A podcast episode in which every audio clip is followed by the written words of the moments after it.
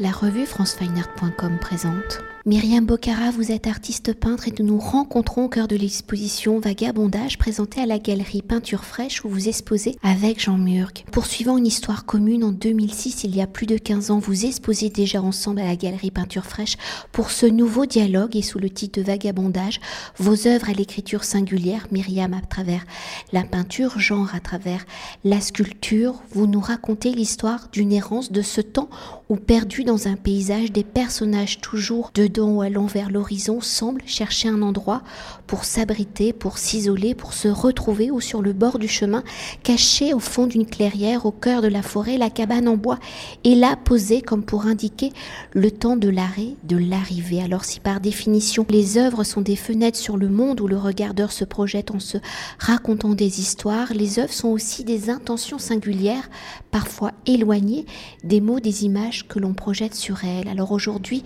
pour ce dialogue, notre interprète c'est vous, Myriam. Alors dans un premier temps, pour évoquer votre regard sur l'œuvre de Jean, qui se matérialise ici par des cabanes sculptées, l'œuvre de Jean Murg est donc plurielle, elle est sculptée, dessinée, peinte, gravée, où depuis plusieurs années, il mène une réflexion sur la ville, la nature, où l'arbre est au centre de ses obsessions. Si ici, dans l'œuvre de Jean Murg, l'arbre est dans une forme détournée avec des cabanes en bois, de votre regard sur l'œuvre de Jean, Comment pouvez-vous définir sa pratique? Comment Jean s'est-il approprié, interprète-t-il, détourne-t-il?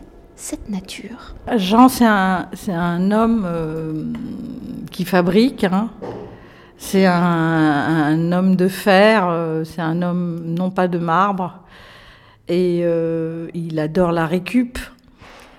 il s'entoure de bois, de madriers, de tôle euh, il a travaillé pour son beau-père euh, qui était, euh, qui avait une entreprise de serre de jardin. Je pense que ça a été hyper important pour lui parce que c'est à ce moment-là qu'il a commencé à s'intéresser à, la question de l'architecture. Je pense que ça l'a vraiment formé dans ce sens-là. Après Jean, c'est l'ami des, des, gitans, c'est l'ami des mécanos, c'est l'ami des plombiers zingueurs c'est vraiment euh, cet homme euh, qui est constamment en train de fabriquer des petites boîtes, des, petites maisons, euh, des petites usines, parce que c'est un homme du Nord et qu'il est particulièrement intéressé par la question du monde ouvrier, de, l'usine, de la, culture qui était ouvriériste et fourriériste. Euh, et puis les, maisons, les maisons en bande, les lotissements, l'idée de la maison en série l'a beaucoup intéressé. Euh, la cabane est particulièrement le lieu euh, d'une poétique qu'il a commencé en 2000 et qu'il a pratiquement jamais montré. Il se trouve que cet été, en voyant une qui trônait sur une étagère, je me suis dit, et ça, qu'est-ce que c'est? C'était la première fois que je voyais une chose en bois étant donné que Jean travaille plutôt le métal et, qu'il s'est intéressé donc à, toutes sortes de, maisons modèles, je dirais, depuis le cabanon euh, jusqu'au pavillon. Et donc, euh, à partir de là, est née une sorte de poétique qui viendrait du terrain vague, mais qui viendrait aussi du camping, de, des vacances euh, en mobilhome. Voilà, il y a tout ça là-dedans chez Jean. Donc, c'est le rapport, en effet, entre l'abri, la notion de l'abri minimum et la nature. Voilà. Euh, il y a une culture qui vient de euh, l'ermite. Il m'a beaucoup parlé des ermites. Euh, il m'a aussi beaucoup parlé des, cabanes, des, bergers. C'est-à-dire que dans l'idée de la cabane, il y a aussi une fonction. Il y a une, une fonction pour des solitaires. Voilà. Les bergers qui sont dans les alpages, les ermites qui sont dans les montagnes. Euh, il y a cette idée-là de l'homme face au monde. Donc c'est aussi un projet romantique, et ce n'est pas qu'un projet romantique, c'est aussi, à mon avis, un projet quasiment euh, d'une civilisation perdue, euh, archéologique. Donc c'est un peu les nomades, c'est un peu ce qui resterait. C'est pour ça que j'ai beaucoup aimé ce travail, c'est que elles sont blanchies et un peu comme du bois rusé, comme si quelque part ces cabanes avaient été abandonnées et retrouvées et, et, parlent d'une époque qui est une sorte d'Éden perdu. Voilà. Donc il y a aussi cette idée d'un regret, d'une d'une vie, une vie, une vie simple. Voilà, comme Jean. Jean est un homme simple qui rêve de, de simplicité. Pour poursuivre un dialogue étant des fils que l'on tisse avant de vous consacrer à la peinture, vous avez une formation d'architecte, hein, des PLG, où dans vos œuvres, la ville n'est que décor légèrement esquissé, des cabanes poétiques conçues par Jean Murg. Celles-ci pourraient-elles être les abris de vos personnages qui toujours de dos semblent être en errance, en réunissant vos deux œuvres, quelle est l'histoire que vous avez conçue? C'est effectivement une histoire d'errance, une histoire d'hommes qui, euh, la plupart du temps, euh, longent des routes, comme j'ai pu en connaître au Maroc, qui étaient des sortes d'hommes perdus, de philosophes, d'hommes éclairés. De, Il y avait quelque chose, c'est fou qui marchait le long des routes, euh, de biblique, voilà, de sacré. Euh, après, euh, y a, moi, je suis très travaillée par l'histoire de, de l'exil, de l'exil, du nomadisme, de, parce que je viens sans doute d'une culture euh, de gens qui ont passé les frontières, qui ont été chassés, qui, qui, qui sont, par, qui sont partis, qui sont partis de la terre des origines pour aller vers d'autres terres. Donc, je suis extrêmement travaillée par l'exil. J'ai moi-même vécu entre deux terres, entre le Maroc et, et, et la France et Paris. Euh, et j'aime beaucoup ces hommes qui marchent. Euh, j'aime beaucoup ces hommes de peu. Euh, je, je, si dans, dans, mon texte sur le vagabondage, je parle de, de ces moines qui, qui, qui, qui, marchent, c'est cette idée, si vous voulez, de la nudité et de d'avancer sans rien, d'avancer avec sa maison sur sa tête, euh, de porter des sacs et on ne sait pas où ils vont. Euh, et, dans cette histoire-là, de, la marche, de la déambulation, du voyage, de, de ces gens sans domicile, euh, euh, évidemment, il y a une terre, d'accueil qui pourrait être en résonance ces abris que Jean a fabriqués. C'est évident qu'il y a une histoire de miroir entre des gens qui ont très peu de choses sur eux et ces maisons qui sont faites avec très peu de choses. Donc il y il y a une nudité des deux côtés. Et effectivement, ces personnages et ces maisons s'attendent et se reluquent. Et c'est un peu comme des gîtes d'étape euh, de randonneurs. Voilà, c'est cette histoire que quand on se promène dans la campagne, il nous arrive de trouver des maisons qui sont là, qui sont abandonnées, abandonnées par d'autres, qui sont vides, mais qui sont vides de, de, de, de solitude. Il y a, a l'idée de l'abandon et il y a l'idée des maisons à prendre. Voilà.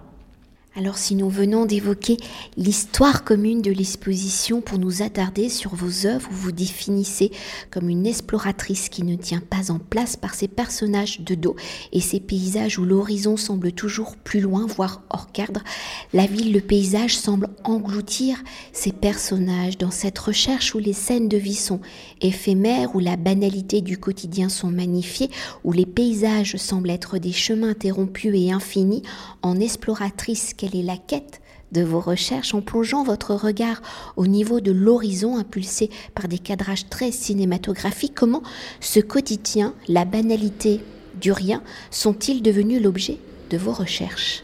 Je me suis rendu compte qu'on parlait beaucoup à, travers des, thèmes euh, où effectivement les, les, les, gens, à part marcher, euh, à part porter euh, des petits sacs en plastique, des petits paniers, des petites valises dans lesquelles il y avait un mystère, c'était c'était ce qui m'intéressait, c'est-à-dire la, question du, du, mystère, la, la, question aussi de, de, de, de l'idée qu'à travers la banalité, on peut aussi raconter quelque chose qui est particulièrement sacré.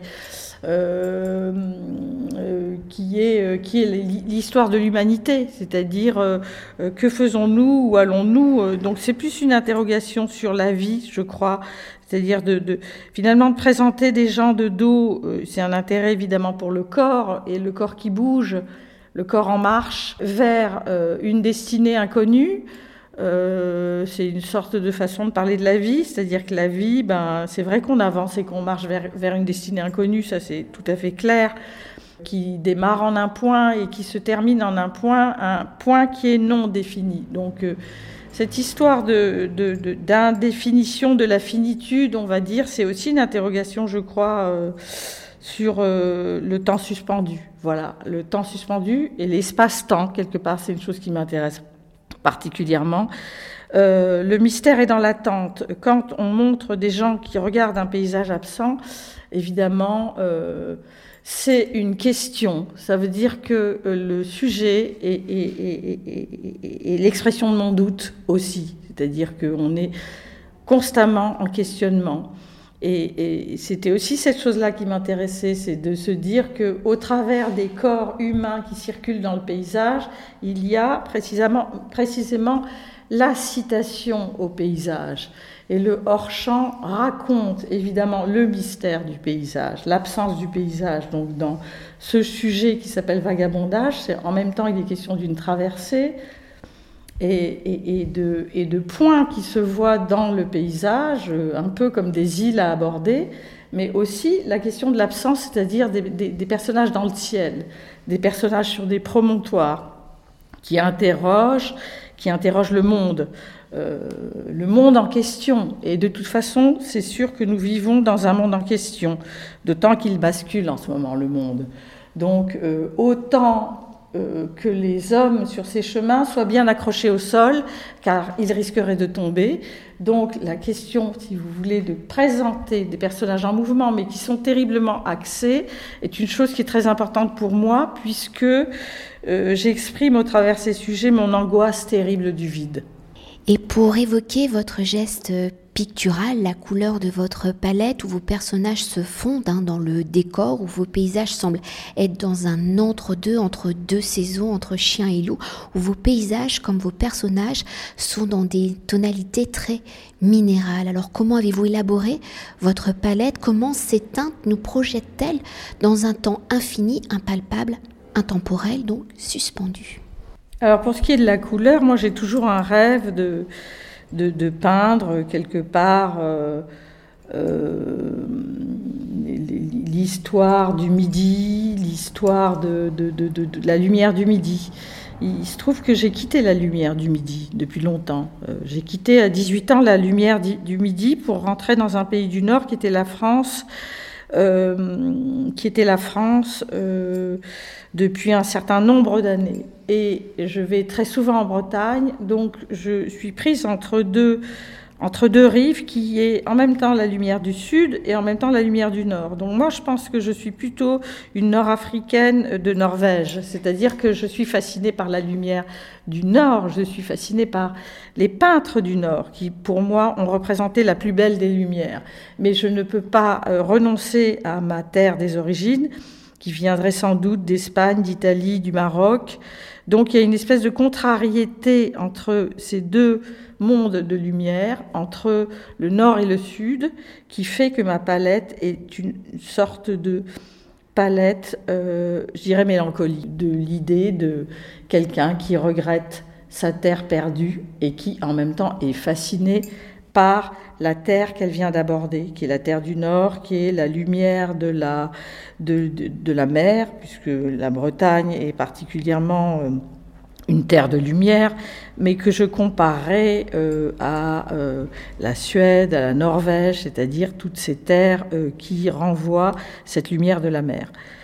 Euh, ce qui explique, et y compris ma profonde mélancolie, ce qui explique la palette que je choisis, qui est effectivement une palette qui, est, une palette intérieure plutôt, euh, qui, qui, vient de mon cerveau, qui vient de la réminiscence de la lumière dans laquelle se trouvait euh, la photographie que j'ai prise au moment où je l'ai prise. Et euh, je, reconstitue cette lumière, sauf que comme je travaille beaucoup d'après photo et photo noir et blanc, euh, et que je travaille dans une certaine ambiance lumineuse, il y a, en même temps la, la lumière mémorisée et la lumière vécue qui fait que j'obtiens les palettes que j'obtiens. Merci beaucoup. Cet entretien a été réalisé par franceweiner.com.